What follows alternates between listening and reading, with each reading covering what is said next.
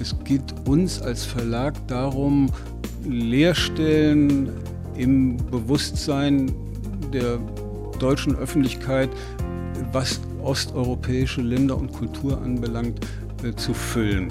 Andreas Rostek ist Verleger. Mit der Edition Fototapeta bringt er seit über 15 Jahren von Berlin aus Bücher heraus, die Osteuropa, seine Literatur, seine Politik, Krisenwandel und seine Geschichte beleuchten. Wir reden über zwei neue Flugschriften zum Ukraine-Krieg und wie eine solche Geschichtsschreibung des Augenblicks uns in der Krise weiterbringt.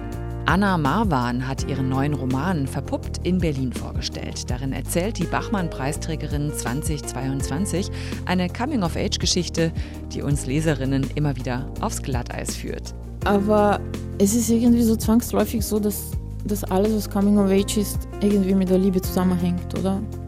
So am Anfang in diesem mm, jugendlichen Enthusiasmus, da hat man diese Sehnsucht in, in sich und man sucht nach einem Namen dafür und Virginie Despentes und ihr neuer Roman Liebes Arschloch. Wen die Französin damit adressiert, das klären wir gleich. Herzlich willkommen zu Starke Sätze, zu 25 Minuten Literatur hier im RBB 24 Inforadio. Ich bin Nadine Kreuzhaler. Hallo. Starke Sätze. Der Literaturpodcast von RBB 24 Inforadio. An diesem Wochenende feiert das Berliner Ensemble Bertolt Brecht und dessen 125. Geburtstag. 1949 hat Brecht mit Helene Weigel diese Exiltruppe, das Berliner Ensemble, gegründet.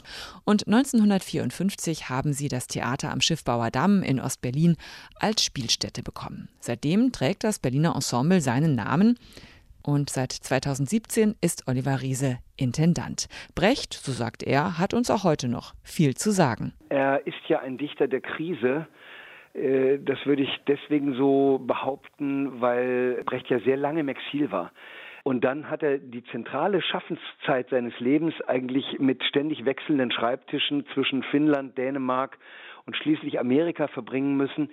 Passt in eine Welt, in der Exil uns ja auch hier bedrängt. Also wir haben mit sehr vielen Menschen auf einmal zu tun, die in Deutschland Exil suchen und wir haben selber mit Krisen zu tun, und Brecht hat immer für eine Kunst plädiert, die politisch ist, die sich einmischt, die zugleich auch unterhaltend ist. Also der hatte eine, eine geniale Mischung gehabt und die hat ja das Publikum immer schon fasziniert.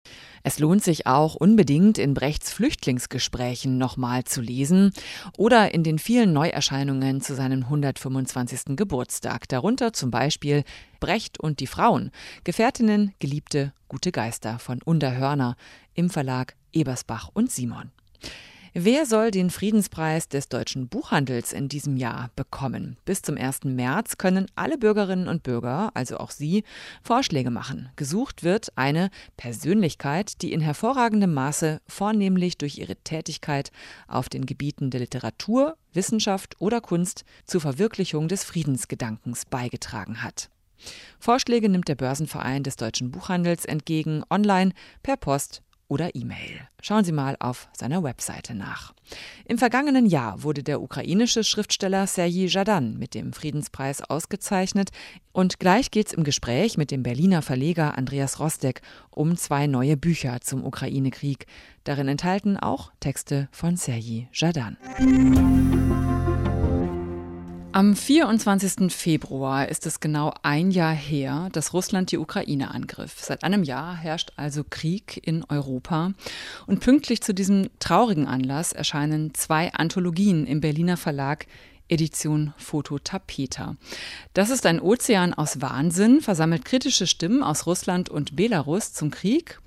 Und alles ist teurer als ukrainisches Leben, Texte über West-Splaining und den Krieg. Und dieser Band versammelt Texte, die die mediale Debatte spiegeln, wie sie seit dem 24. Februar in Medien geführt wird hier in Deutschland. Andreas Rostek ist äh, der Verleger von Edition Foto Tapeta und wir sitzen hier in seinem Büro in Berlin-Moabit. Herr Rostek, wann war Ihnen klar, diese beiden Bände müssen wir machen und zwar unbedingt auch zur gleichen Zeit herausbringen. Wir haben, äh, haben uns natürlich wie viele andere auch gedacht, äh, wie reagieren wir jetzt mit Büchern, mit äh, Beiträgen auf diesen unseligen Jahrestag. Ähm, es gibt ja nun sehr viele Berichte aus der Ukraine selber über das Kriegsgeschehen. Unsere Aufgabe haben wir dann eher darin gesehen, über die Debatte den Blick hier in Deutschland, den Blick in Europa auf das Geschehen zu werfen. Und sind angesprochen worden von den Kolleginnen von Decoder, äh, der äh, Online-Seite, die sich seit Jahren mit Stimmen aus Russland und Belarus befasst. Und auch äh, von Kolleginnen vom Slawischen Institut der Uni Tübingen, Shama Shahadat und Alexandra Konarewska, die von sich aus mit der Idee an uns herangekommen sind und dann war es irgendwie sehr, sehr schnell klar, wir machen das auf jeden Fall zu diesem Zeitpunkt sehr schnell, das geht ja immer ziemlich flott flott dann, wenn man, wenn man so eine Idee mal gefasst hat. Das heißt, wie schnell war das von der Idee jetzt bis zur Veröffentlichung? Na, wir haben im letzten Herbst, im Spätherbst äh, damit angefangen. Also letztendlich geht es um drei Monate sowas. Also wir sind äh, auch in gewisser Weise erfahren, weil wir haben äh, schon einige unserer sogenannten Flugschriften zu sehr aktuellen Themen gemacht. Also etwa zum Maidan, da flogen da noch die Kugeln, als das Buch fertig war. Äh, oder zu dem Aufstand in Belarus vor zwei Jahren. Auch das war sehr, sehr schnell noch im Sommer fertig, das Buch. Inwieweit geht es dann bei Ihnen auch immer so um eine, ich habe das in einer, einem Vorwort der beiden Anthologien auch gelesen, den Begriff Geschichtsschreibung des Augenblicks? Das ist im Grunde genommen äh, das Schlagwort, was das äh, Ziel, was wir mit diesen sogenannten Flugschriften verbinden, äh, am besten fasst. Äh, wie äh, schafft man es, im Geschehen den Blick zu schärfen, das Verständnis dessen, was passiert, zu, zu vertiefen und das aber nicht nur für den Augenblick dahin zu werfen, sondern Bücher zu machen, die auch äh, auf eine gewisse Zeit angelegt sind und haltbar bleiben. Das klappt ganz gut. Äh, das hat viel auch mit der Expertise der Menschen zu tun, die sich an uns wenden und mit denen zusammen wir das dann machen. Nehmen wir uns mal den Sammelband vor, der Texte über West-Splaining und den Krieg versammelt, so heißt es im Untertitel. Dieser Begriff ist ja angelehnt an Mansplaining aus dem feministischen äh, Diskurs. Damit sind eben Männer gemeint, die ja überheblich gegenüber Frauen auftreten, die unwissend, aber belehrend äh, sich breit machen Frauen gegenüber. Und Westsplaining meint jetzt eben daran angelehnt, die überhebliche, ignorant, ahnungslose Haltung ja des Westens gegenüber Osteuropa. Wie verbreitet ist diese Haltung? Ist die noch debattenbestimmend? Ganz offensichtlich. Mehr ablesbar an den zum Teil empörten Reaktionen von Autorinnen und Autoren aus osteuropäischen Ländern, aber wenn man manchen Debattenbeitrag und manche Stellungnahme in Form von offenen Briefen, von äh, Diskussionsbeiträgen in, in allen möglichen äh, Fernsehrunden sich anschaut, äh, muss man feststellen, doch, es gibt ein wahrlich historisch gewachsenes Missverhältnis in, in der Kenntnis äh, über das jeweils andere Land, äh, was äh, Osteuropa und Westeuropa anbelangt, gepaart mit einer ganz eigentümlichen Herablassung, ganz oft auch von Seiten des Westens und in Deutschland auch sehr, sehr gerne gepaart mit einer verstellten historischen Sicht etwa auf die Ukraine, die als Opfer des Nazikrieges gegen die Sowjetunion als eigenes Terrain gar nicht vorkommt. Immer steht Russland als übermächtiger Pol im Vordergrund.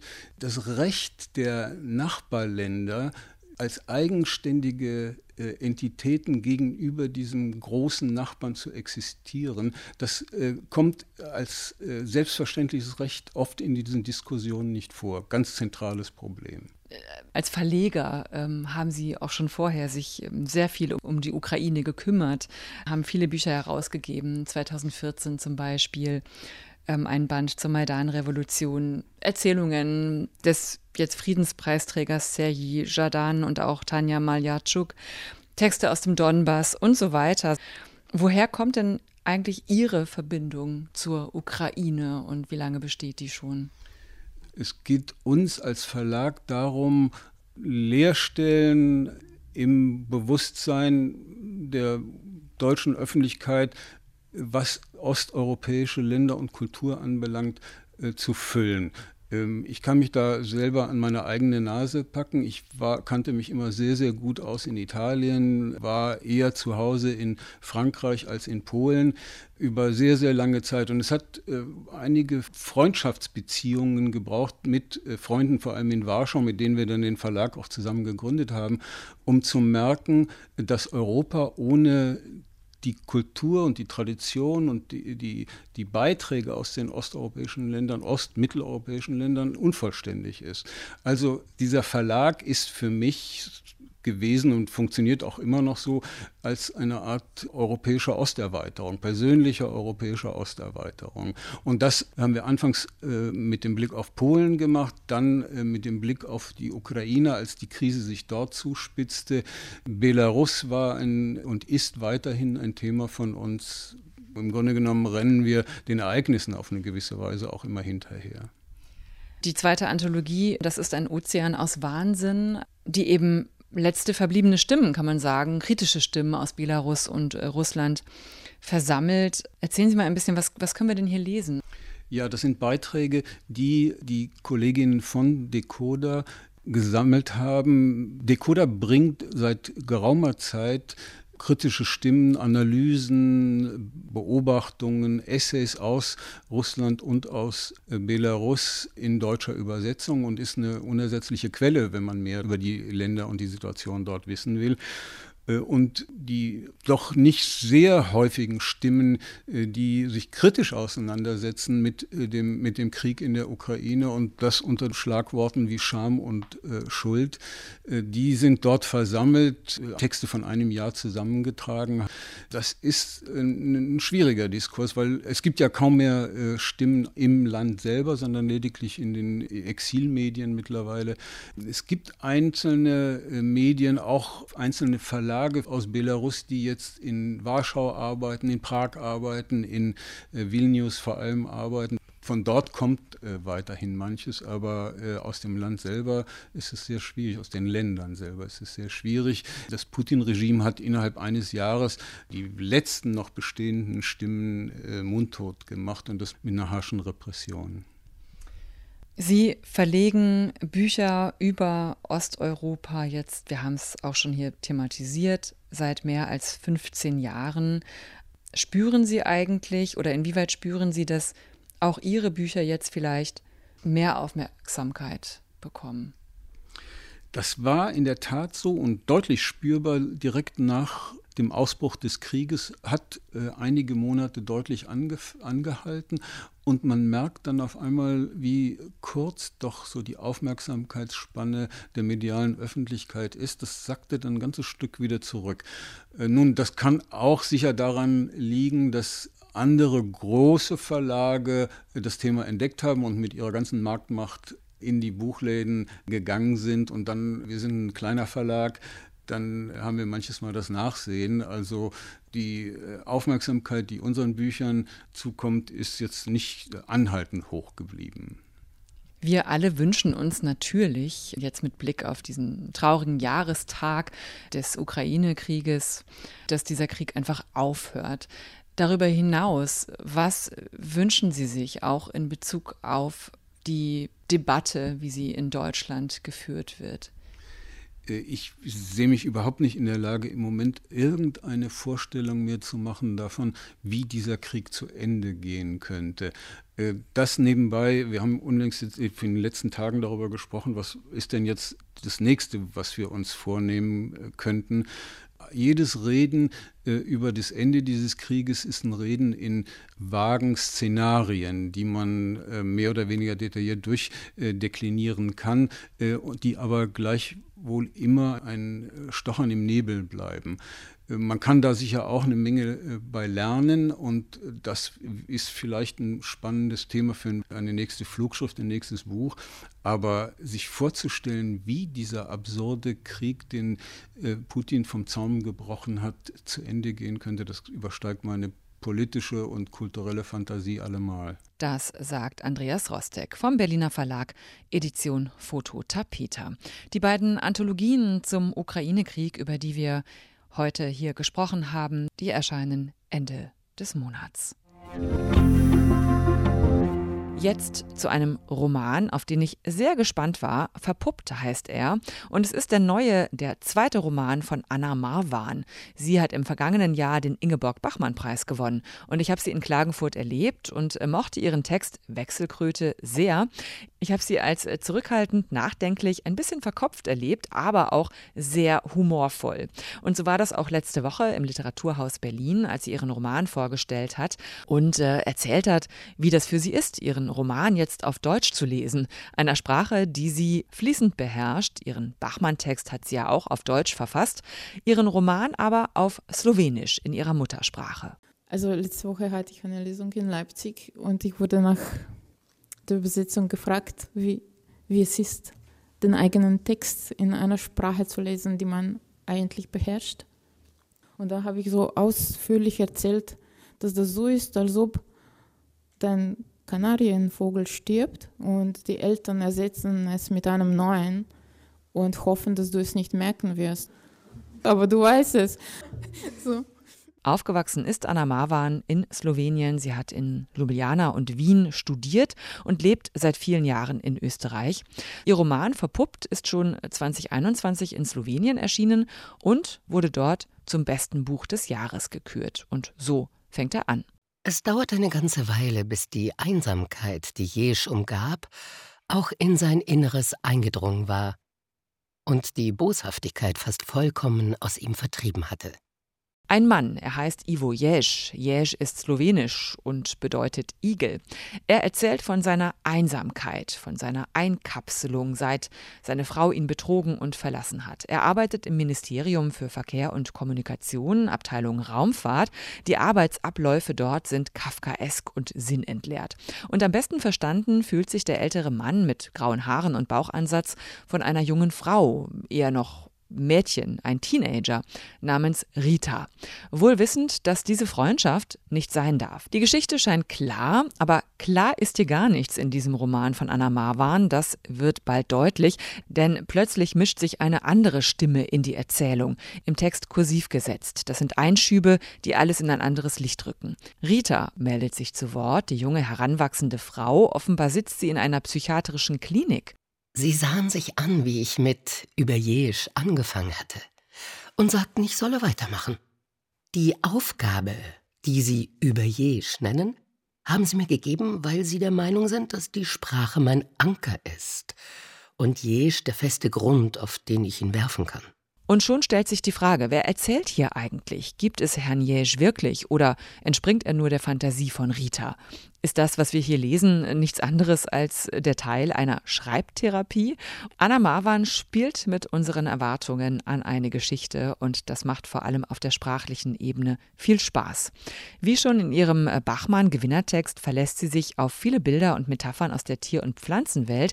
Ihre Protagonistin befindet sich als Heranwachsende im Zustand der Verpuppung, diesem Zwischenstadium, dieser Warteschleife zwischen Larve und Schmetterling. Verpuppt spiegelt auf raffinierte Weise den Zustand des Coming of Age. Fragen nach Identität, nach was will ich werden, nach der Rolle im Leben treffen auf Szenen und Reflexionen, die sich äh, damit beschäftigen, wie eigentlich zum Beispiel die Blicke von anderen uns und unsere Entwicklung prägen, wie zum Beispiel der männliche Blick in der Gesellschaft immer noch vorherrscht.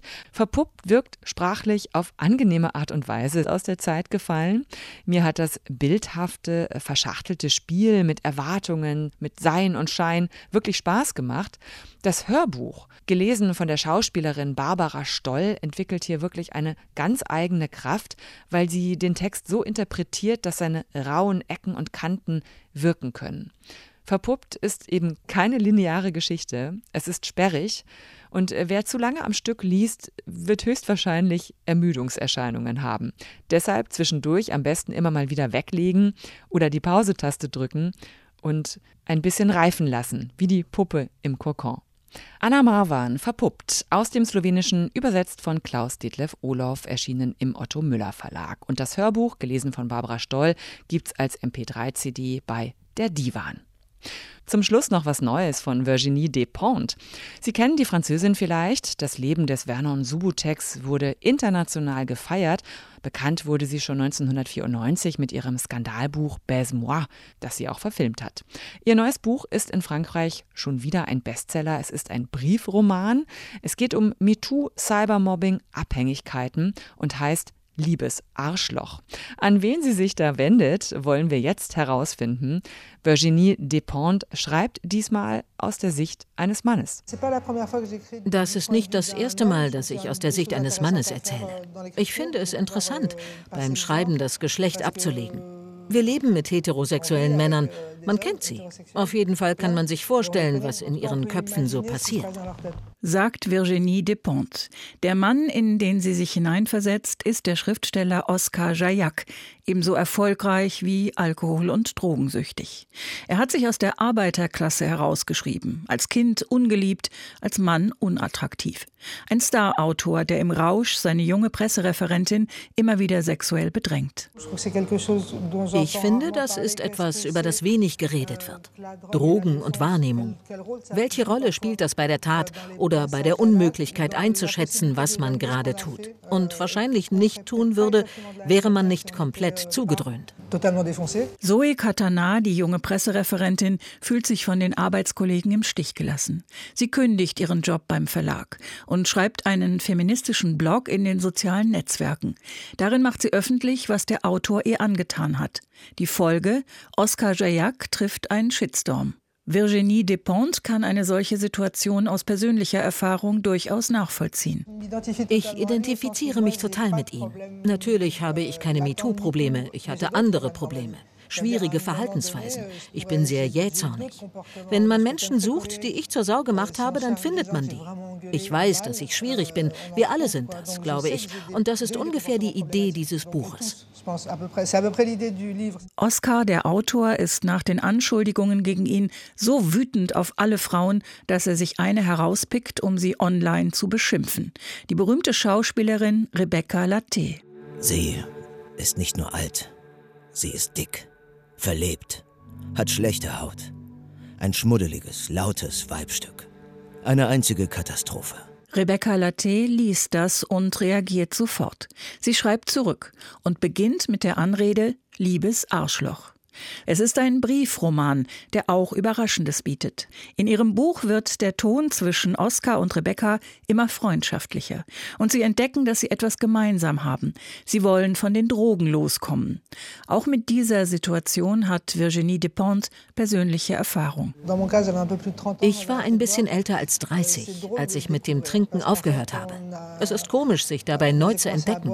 Ich hatte ja schon sehr, sehr jung mit dem Trinken angefangen. Und dann merkte ich, dass ich ein super schüchterner, ängstlicher Mensch bin. Das wusste ich bis dahin nicht.